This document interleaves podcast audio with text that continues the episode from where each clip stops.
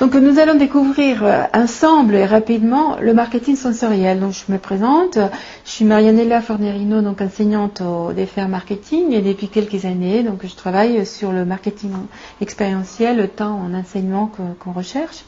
Donc le marketing expérientiel, euh, on va le voir dans le, dans le slide suivant. Euh, on va présenter rapidement de quoi il s'agit. Donc, euh, le marketing expérientiel provient d'une évolution du marketing. Cette évolution du marketing a, mis en évidence que, au tout départ, le marketing s'est concentré sur l'analyse et l'étude de l'acte d'achat même. C'est-à-dire, euh, ce qui était important, c'était l'achat. Et pour l'achat, on a fait beaucoup d'études, on s'est beaucoup intéressé euh, sur euh, comment le consommateur allait faire sa décision d'achat. Donc euh, c'était surtout une analyse très rationnelle. Donc euh, il allait euh, analyser les bénéfices du produit, il allait analyser les contreparties comme le prix par exemple, et puis il allait sur l'univers des propositions, il, il allait faire ses préférences à partir duquel il allait faire son choix.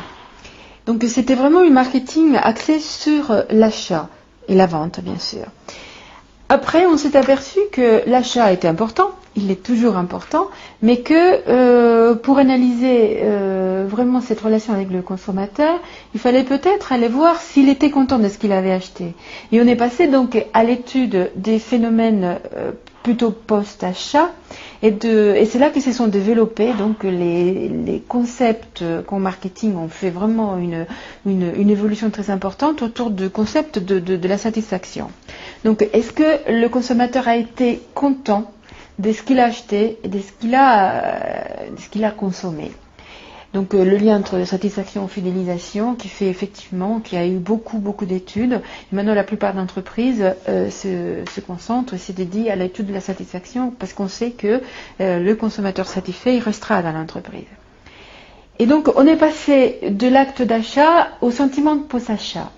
Mais il y avait encore une phase qui n'avait pas été analysée et qui était la, phase d'expérience de consommation proprement dite. Donc euh, le marketing expérientiel est venu après, c'est-à-dire on est passé de l'analyse de l'acte d'achat au sentiment post-achat et puis un coup on se dit mais réellement qu'est-ce qui se passe quand il consomme? Donc l'expérience de consommation est venue donc au centre, au cœur de l'analyse du marketing expérientiel. Et l'expérience de, consommation, c'est donc euh, euh, euh, l'analyse de tout ce que le consommateur vit quand il interagit avec le produit qu'il a acheté, quand il le consomme concrètement. Et on peut inscrire cette démarche d'expérience de consommation, l'illustrer par le modèle de Pine Gilmore, qui est de considérer l'expérience comme une nouvelle catégorie d'offres c'est donc une extension. Donc euh, on se dit que le marketing est passé par les différentes étapes. La première, c'était de, de, donner euh, d'abord euh, des commodités, ce qu'on appelle utilities en anglais, c'est-à-dire simplement procurer un bénéfice très utilitaire. Mais après, on est passé à dire on propose des produits, on les différencie et ces produits ont déjà d'autres choses que simplement le bénéfice utilitaire. Après, on est passé à la phase de dire il faut rajouter des services.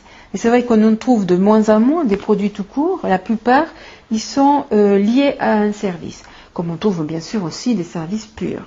Et puis, la quatrième phase à peu près de ces développements, c'est de dire, il y, a, il y a les produits, oui, il y a les services, mais l'étape supérieure, c'est de dire, proposer des expériences. Donc dans cette évolution, ce qu'on voit aussi, c'est euh, une participation de plus en plus importante du consommateur, un produit, le consommateur, il l'achète, il le consomme. Dans les services, déjà, on sait que le consommateur participe à l'élaboration, à la production du service.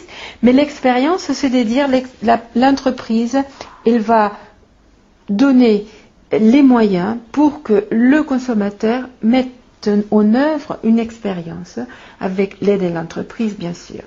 Tout ce développement, bien sûr, se situe dans ce cadre actuel ce qu'on appelle la société postmoderne, où le consommateur cherche beaucoup plus de plaisir, beaucoup plus de loisirs, il a plus de temps libre, donc il essaye aussi une évasion, beaucoup de recherches donc d'une part de plaisir, il y a déjà l'utilité, là, la fonctionnalité de, l'offre, mais il y a aussi de l'autre côté la partie plus expérientielle qui serait la plus, la plus hédonique. Et euh, donc on va accompagner le consommateur dans la création de ces expériences. Il y a des produits qui sont uniquement, purement expérientiel, comme tout ce qui est loisirs, cinéma, euh, etc. Et des produits, et maintenant ce qu'on essaye, c'est de donner à tout produit un contenu expérientiel ou de s'intéresser à l'expérience de consommation, même s'il s'agit d'un produit euh, très pur, euh, très utilitaire. Donc si vous voulez aller plus loin, et je vous propose sur le slide euh, qui est face de vous euh, quelques lectures qui vous permettent de vous plonger dans ce nouvel univers expérientiel du marketing. Merci.